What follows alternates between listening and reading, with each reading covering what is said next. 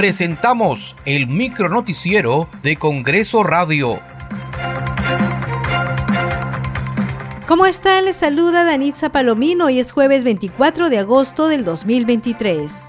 Estas son las principales noticias del Parlamento Nacional.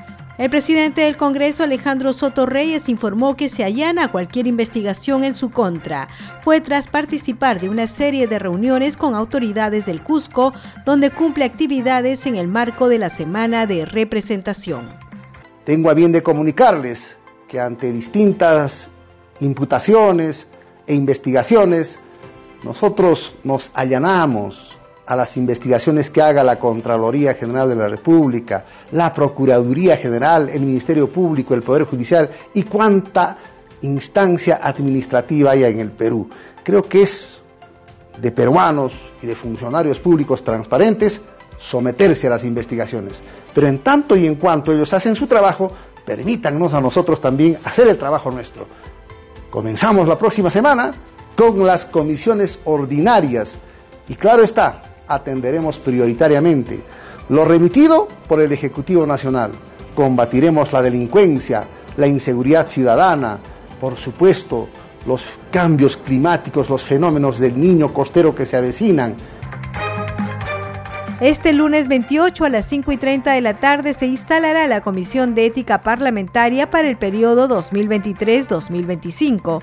En esta sesión se elegirá a su nuevo titular.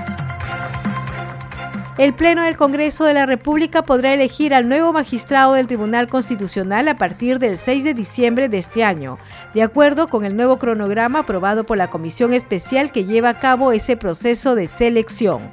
La reprogramación del cronograma tiene el objetivo de efectuar una informada y adecuada calificación de la evaluación curricular de los nueve postulantes con el pleno conocimiento de los antecedentes de cada uno de ellos.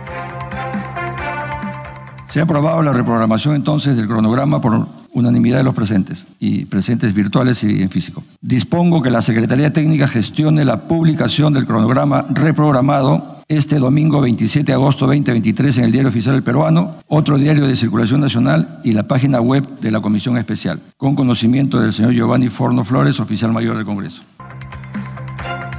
Muchas gracias por acompañarnos en esta edición. Nos reencontramos mañana.